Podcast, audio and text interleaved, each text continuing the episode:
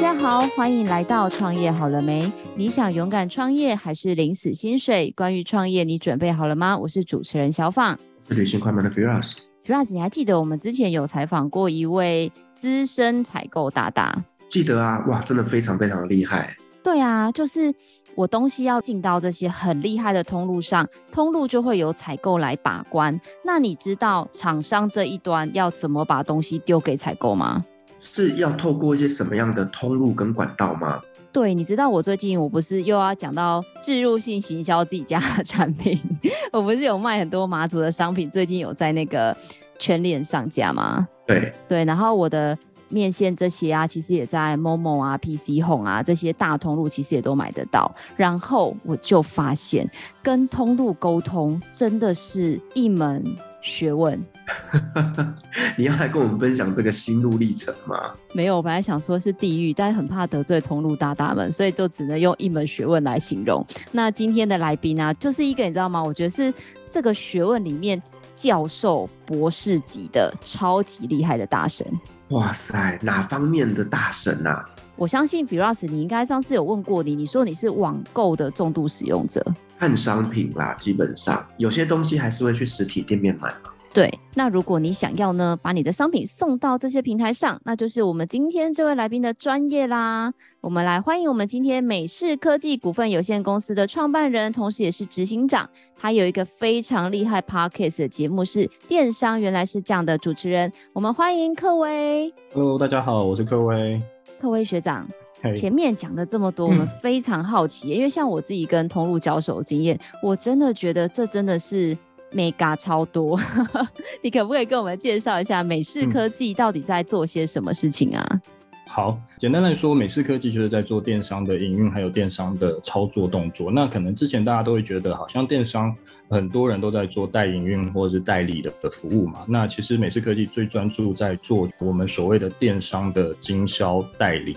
那经销代理的意思就等于说，有一点像是一样是在实体的概念，因为实体的厂商其实他也会找经销商、找代理商去做布局，还有铺货的动作。那呃，美思科技在做的事情就是把线下的概念转到线上来做经销代理。等于说，你如果有一个产品，然后是一个呃线下已经铺满了，或是可能需要在线上去做很多的通路布局，那美世科技就可以协助去帮忙布局在所有的线上电商的通路，把产品放到不管是 Momo、PC、虾皮、雅虎等等的通路进行去做贩售，这样。那学长，我很好奇，因为像你刚刚讲的是说，这些品牌商听起来，他们如果在实体已经很成熟，嗯嗯、他们应该是一个蛮有名的牌子。那他们为什么会需要透过美式科技来做这件事？他们不能够自己做吗？我觉得有两个面向可以来讲这个事情。当然，第一个面向就是很多厂商其实，在实体当然已经做得非常成功或非常好的，但其实电商是另外一个 story。可能在电商的操作层面，很多厂商可能还是觉得说，那还是他们专注在。实体就好，那电商这一块可能就是切给一些比较电商专业或专家的公司来做，他们可能会觉得比较轻松。那另外一个面向其实就是他们还是希望可以分成分工，把该做的事情给厉害的人来做好，所以常常会看到厂商会有这两个面向做。那再来可能还有一点就是，其实厂商还是可以自己做，但是自己做的面向就要去想说，他可能要请。三四个人或四五个人来做，不管是出货、包货、回客服、行销、美编，甚至是营运到上下架跟平台沟通，那这样子的一个概念是符合它的经济效益吗？我觉得可能不符合，所以他直接找到经销商或直接找到电商的代理商来做，可能会比较方便、比较快速。哇，那我刚刚听到了，因为你刚刚说厂商自己做的时候，他有超级多事情要做。嗯、那你刚刚讲的那一头拉苦的事情，是可以全部都委托给美式科技吗？还是你们是比较专注其中的一些项目？嗯其实确实，我们在做的事情是蛮广的。我们包括一开始到定价，然后一直到上下架，一直跟平台的沟通，一直到最后的提案行销，甚至做美编，一直到还有后续的可能出货，然后物流这一块，其实我们都有在协助。那行销这一块我们有在做。那行销当然就还是包括在投广告啊，做一些版位的露出等等的一些事情。对。那我想请教一下，就是说，以你们在操作品牌的部分的话，嗯、是所有的类型的商品都可以交由你们来代操吗？还是说你们有自己本身擅长的领域呢？其实我常常会跟客户。都在讲，其实代理商或是平台的操作商，其实他是比较没办法选产品的。所以，我们其实产品是横跨非常多领域。我们包括我们有做三 C 产业的产品，我们有做快消型的产品，我们有做香氛型的产品，我们有做居家型的产品，我们甚至连最近呃，我们有做游泳衣的产品。所以，其实产品它是横跨非常多领域。那连乌龙面这一块我们有做。所以，其实呃，我觉得应该是说，厂商愿意找到我们来做经销代理，在所谓的电商平台通路去做贩售，它其实比较难去选到特定的产品。但是什么样的产品，我们应该都还是可以用电商的思维或电商的逻辑去帮他做一个布局，还有铺陈。那有可能在这样的布局铺陈，就有可能卖的比较好。哇，那学长这样听起来，你们做的面向很多诶。你自己是学一些通运物流或者是科技产业的背景吗？嗯，我一开始其实是在美国念书，我高中和大学都在美国念书，然后呃毕业回到台湾，其实一开始在一家新创。做事，那这一家新创其实，在台湾现在也做的蛮大的。那当时我是第二个员工，然后在做他们的仓储，在做他们的物流的呃 logistic。那后来就觉得，哎，好像可以自己做些什么，然后就跳出来自己开一家公司来做这类型的业务这样子。所以其实我觉得还是进程，然后还有学习。那一开始美式科技其实也不是在做所谓的电商代操，我们那时候还是比较在可能是亚马逊的业务，可能是跨境的业务。但亚马逊业务或跨境的业务，其实当时为什么会有这样的经验，是因为我以前。在国外念书，然后当时也在 Amazon 有卖过一些东西，然后曾经呃销售也都还不错。那这那阵子就会觉得，哎，好像可以把亚马逊的经验带回来台湾来做维运操作。那后来我们就开始把代营运这一块做起来。那代营运后续就会看到，所以其实品牌不止想要代营运，它可能更多的想要做经销或代理的动作。所以我们后来就切成我们公司其实就是专门在做电商的经销代理。哇，那是因为像我自己也是一个品牌主，当然我知道就是希望你的公司的牌子都非常的知名这样子，但是我非常的想要了解是说，一般来说啊，就是我是一个品牌商或我手上有商品，那如果不管是线下还是线上，当我想要去找一个像美式科技这样子的一个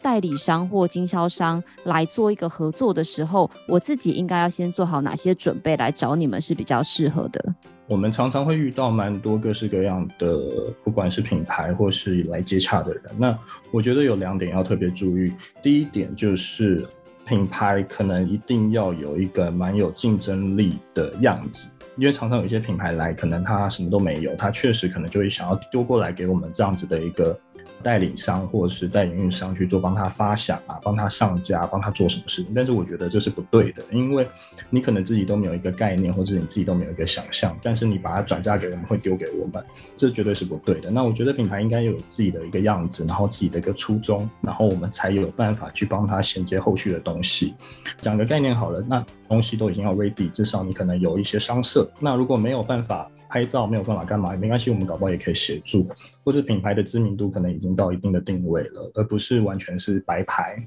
那可能要请我们来协助，那甚至我们也碰到一些厂商，可能是白牌又没有钱花行销，我就会比较纳闷，是说这样的一个厂商，我们是要怎么去推动？因为毕竟，呃，市面上厂商其实很多，那如果你是白牌又不会做行销的话，或是甚至没有钱做行销的话，其实不是只有上架就卖得好，他反而还要花很多的时间去做行销、去做布局，才有办法卖得好。所以这样子听起来，其实不一定是要非常知名的客户才能找你们做服务喽。听起来是这样，是呃没错，因为我们确实还有协助蛮多从国外来的品牌，像我们其实做的业绩蛮不错的是，我们有帮一个新加坡的湿纸巾厂商来到台湾，然后落地台湾来做所谓的电商的布局。那我们也有协助呃类似一个潮流公仔品牌，然后落地台湾去做布局。所以其实我觉得各式各样的品牌，他们如果不是在台湾有知名度的话，其实也可以透过这样的方式，我们可以先从电商做起，然后来试试看说这样的水温在台湾是不是可以有一些声量。那他们可能在后续才有办法慢慢的打造起来，他们可能在台湾的 awareness 或是把台湾的市场给慢慢的吃下来。那刚刚我们前面有聊到，就是说有一些品牌它本身呢是还没有准备好的，或者是像你讲的，他们的品牌不具竞争性的情况下，你们这边是会选择是拒绝掉他们呢，还是说你们会有一些顾问辅导来协助他们把这个产品把它成熟化之后再帮他们上架呢？其实我会讲直接一点，我可能会做拒绝，因为在某种程度，我们还是在讲我们既有的能力，还有我们既有的时间的限制啊，所以在某种程度，我们还是会找到一些我们可能真的比较适合我们现阶段，我们可以帮他往上提升的一些品牌。当然，也是会告诉他说，你可能还缺一些东西，或是如果真的有机会可以协助的话，我们可能会协助他，可能介绍商社，可能介绍其他的管道的一些方式，这是我们可以做的。但品牌其实。在一开始演进过程中，应该前面那一段还是会需要蛮多的品牌，他们要把自己的中心思想给定位好，会比较好。哎，那各位学长有一个部分我非常好奇，因为其实当然每个产业都有每个产业的一个产品毛利的一个设计嘛。那在你们跟品牌的合作上，你们是一个比如说固定的费用，或者是你们会用抽成合作的这样的一个方式来跟品牌做一个合作呢？好，这个是一个蛮好的一个问题，因为其实每个品牌或是每一个业态其实可能都不太一样，因为。我们就先讲，我们做了三 C 产业好了。三 C 产业其实毛利大家都知道不太高，所以我们在这一块来讲，我们可能在谈的过程中就会自己知道说大概毛利是多少。那我们在讲另外一个产业，可能所谓的湿纸巾或者快消品产业，它的毛利可能就是稍微高一点点。那我们就可以在这块领域，可能就跟厂商提的更高的毛利率，或是做其他的操作。所以可能都还是要针对产业性，还有针对台湾的。呃，风土民情，然后我们去评估说这样的东西到底要怎么样跟他评估好，他的毛利率会比较好。那所以你们的收费机制是就是算是 case by case 就对了，可以这样这样理解吗？确实，因为每一个品牌的状况不太一样，所以我们确实目前的状况都还是 case by case 来做。报价，所以其实没有一个固定的报价，然后也没有一个很正常的报价。那我们通常会做两种方式，一种方式可能就是品牌方他可能主导性很强，那我们可能会做一个就是所谓的月费加抽成。那如果说品牌方他确实想要做的反而是更多，或者我们的主控权会高一点的话，那我们就是直接跟他要到一个折扣，我们去做进货买断的动作，这都有可能。那这就是要看说我们后续要怎么样去跟品牌去做洽谈，因为其实每个品牌他们对他们自己想要的阶段或是想要的空间其实都不太一样。那这个可能都还是要跟品牌方细聊之后，我们才会知道说后续该怎么做会比较好。学长为什么会想要问你这个问题啊？主要是我刚好说我是一个小小很迷你的品牌主，那我其实，在接洽这样子的代理经销上，我有遇到一个问题，我就刚好把这个访问当成我的私人顾问时间，就是。我遇到一个问题是说，因为刚刚为什么会问到是月费啊，还是抽成？是因为我在初期就是还是电商小白或通路小白的时候，很多人看到我的商品觉得哎、还不错，他就会跟我说哦，你要找我卖可以哦，那你就是要跟我签一个叫做专营的合约，就是我可能在一年内或两年内，就是我这个商品就只能绑定给你卖。但是他又不保证我有任何的销售量，那当然这个前提上是，就像你刚刚说的，他可能没有收我这个固定的费用，但是他的抽成就是谈到一个食品业能接受的极限。那如果说我又不能放给别人卖，那我就会造成我在营运上的一些可能囤货啊，或者是转换率很慢的一个困扰。那所以我才会比较好奇，是说那以像。贵公司来说，你们也是会以这样的一个方式来跟客户合作吗？还是你们的客户其实是是拥有更宽广的选择权，说我可以把某个部分交给美式科技来处理，或者你们也是要全部都包含这些 KOL 啊、团购啊、电商通路都可以呢？或者是只有 focus 在某些区块？嗯，其实我回过来讲好了，我们公司在操作方面，我觉得我们不会这么贪心啦。那当然，我觉得也没有方法可以全吃，这是第一点。那当然，业界的常态一定也不可能只会服务你们一家。那我们的做法就是我们会切阵地，假如说今天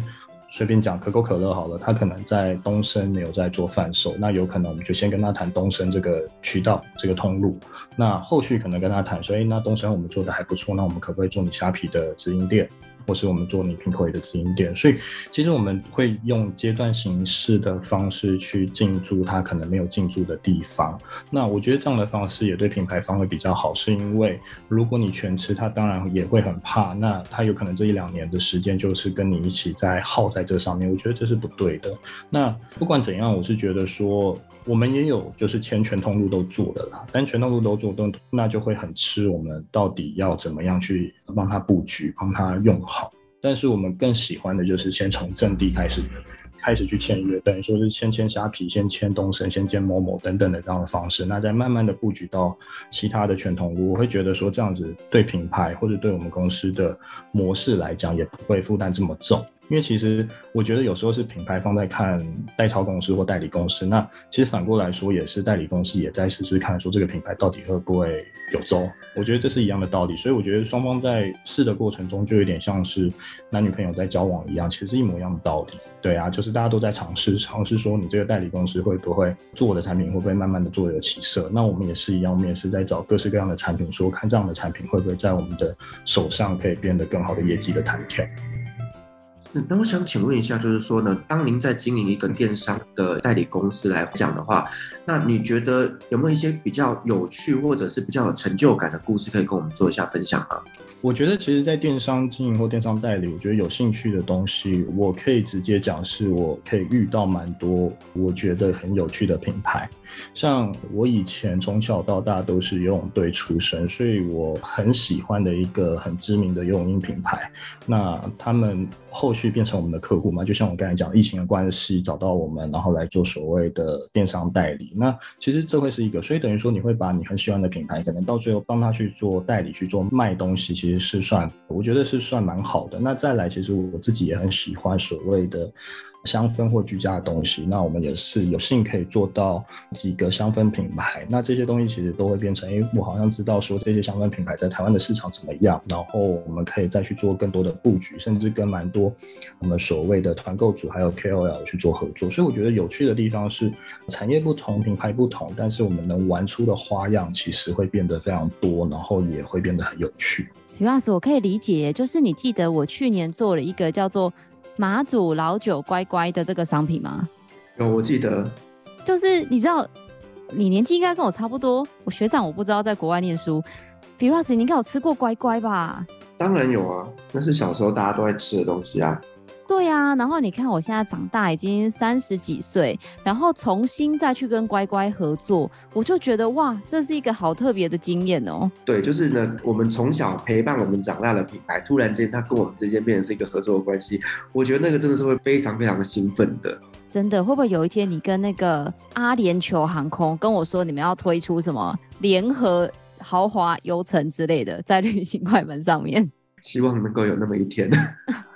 那学长刚刚听了你讲了很多那个美式科技的这么贴心的服务，可是因为像是我自己当初啊，就是一家。刚刚讲过小白的品牌商嘛，那那时候是很感谢很多学校同学的帮忙，这样子，然后让我的现在的面线可以慢慢慢慢有一些知名度。但回想我的当年，真的是很慌张哎、我就是生产一堆商品，然后就放在公司，然后包装设计好了，就像你刚刚说的，我们也找人拍了照，然后设计也美美的 logo，够然后就放在公司。我觉得好，那时候回想当年有点焦虑。那像我们这样子的一个新生儿或新手，不管是代理国外的商品进来，还是要自己做的，你觉得我们应该怎么样去选择，或者是找这个通路代理商来谈一个合作呢？嗯，其实我觉得，我通常假如说我会跟客户讲的是，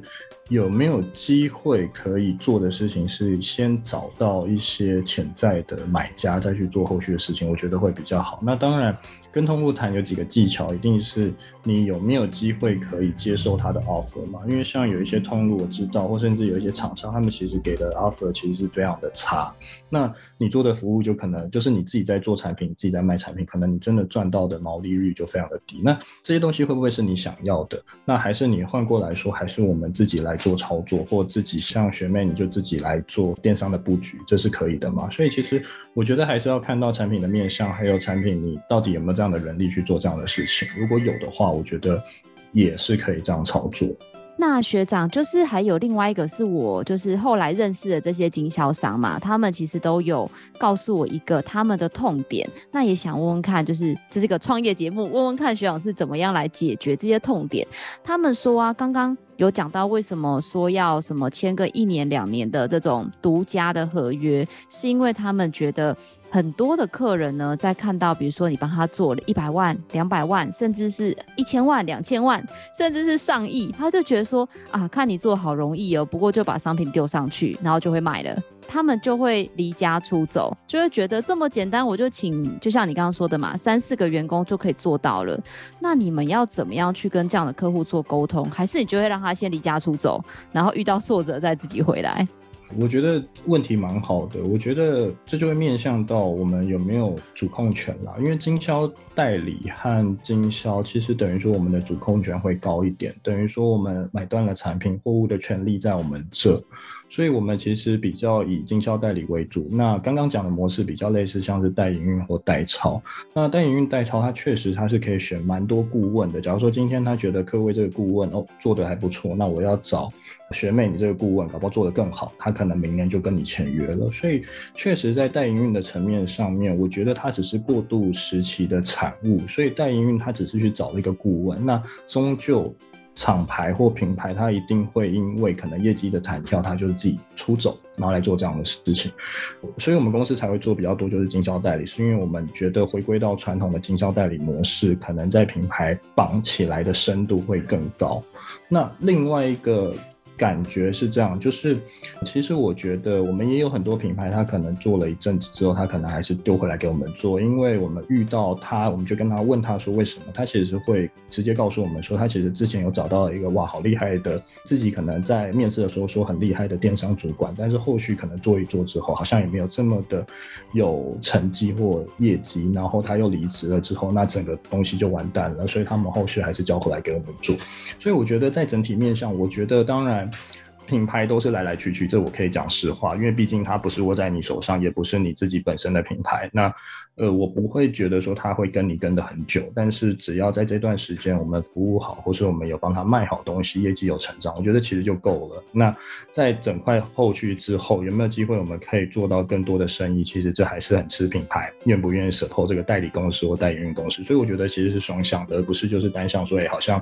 呃品牌要出走，但是其实不是的。对。那我想问一下，就是各位，你现在就是有在经营 Podcast 的电商，原来是这样的这个频道嘛？那是什么样的原因让你决定，就是哎，你要再多开辟一个战场，或者是说经营这样的一个频道，对你们的本身电商代理有一些什么样的帮助吗？好。其实电商原来是这样，这个节目我们大概也做了两年多了。那当时为什么会做？其实其实应该是说，哎，我觉得好像在 podcast 领域里面，好像并没有一个所谓电商或是行销专场的节目，所以我们当时就找到了制作人，然后来做这样的事情。那现在也慢慢的有起色了。那我觉得当时其实就是真的是傻劲了，因为那时候其实根本没有人在做 podcast。那我们后续我们第一步先来做这样的事情，然后就想说，哎。会不会成功？其实那时候我们也设了一个停损点，就是大概三个月如果没有起色的话，我们可能就会慢慢收掉。但好险，可能是我们做的早，然后运气也不错，所以后续就访问到蛮多，不管是平台厂商或是一些电商的老板，那才会让我们的声量越来越高。那后续可能就慢慢的。这些老板又慢慢的支持我们，或是可能让我们有更多的机会，可以在平台上面有更多的露出。所以我觉得说，其实它还是对平台或是对我们的事业是有少许的加分效果。所以节目其实跟目前在做的事情，它还是有慢慢的有一点成长的机会。所以我们应该还是会继续持续去把节目给专精，然后做好。那我帮那个 Firas 问一下他的心声，就是目前靠这个 Podcast，它是有盈利或收入的吗？还是基本上它就是比较附属在你的本业下面？我觉得 Podcast 要有收入，其实老实说蛮难的。那很多人在做 podcast 应该是都是以一个事业体去支撑，我觉得这是一个比较好的方式。当然，电商原来是这样，其实一直有业配，但是那个业配量绝对是没有办法撑起一个节目的运行或营运。那这个东西就其实就蛮尴尬的啦。那如果你要撑起一个节目，你一定是透过很多管道来做交流、认识，或是看你需要的东西是什么。像我有可能会需要某个平台的资源，那我有可能就透过节目去做邀约，然后认识到他们之后，再去跟他们更多一步的交流。这应该才是我觉得在做 podcast 的一比较好的方式。Firas，我很期待耶！我真的想说，国门开了之后，你真的就是可以。让旅行快门也可以跟电商原来是这样，就是一样有这么棒的一个互相支援的一个关系。因为刚好这几年是疫情嘛，所以其实我自己的事业也是跟观光旅游辅导相关的。然后 Firas 更是切身相关，因为他是出国。那我们也因为这个因缘机会来做 Podcast，所以我觉得听到学长分享，我觉得给我们很多的鼓励。对啊，总觉得看到希望了这样子。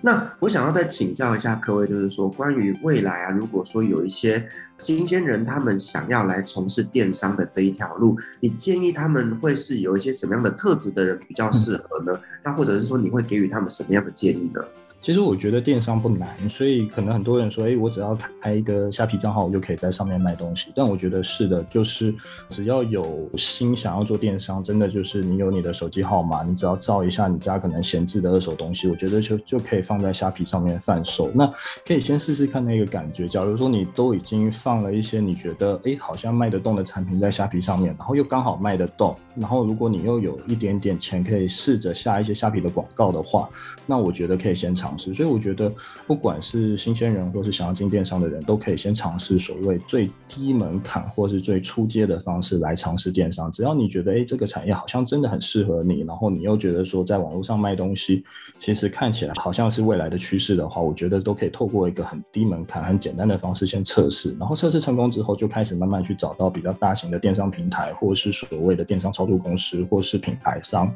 来做更专精你的技巧。那我觉得这个。可能会是比较好的路。需要你们身为一家这样子一个商品通路的一个代理商，那能不能跟广大的这个品牌商分享一下？因为很多人可能并没有到您刚刚说的这个程度，亦或者有这个预算。那到底呢？我们假设想要跟这些通路沟通，要上架，比如说刚刚讲的，不管 PC Home 啊，或者是 Momo，我知道这些大通路都有很多的美感。那如果他们想要自己上架的话，以你一个专家的身份，能不能以给他们的一些索引，或者是简单的一些介绍？其实我觉得每一个通路的眉眉角角真的不太一样，所以我觉得真的是想要把品相在所谓的大型网络通路上架，一定是要认识到他们的，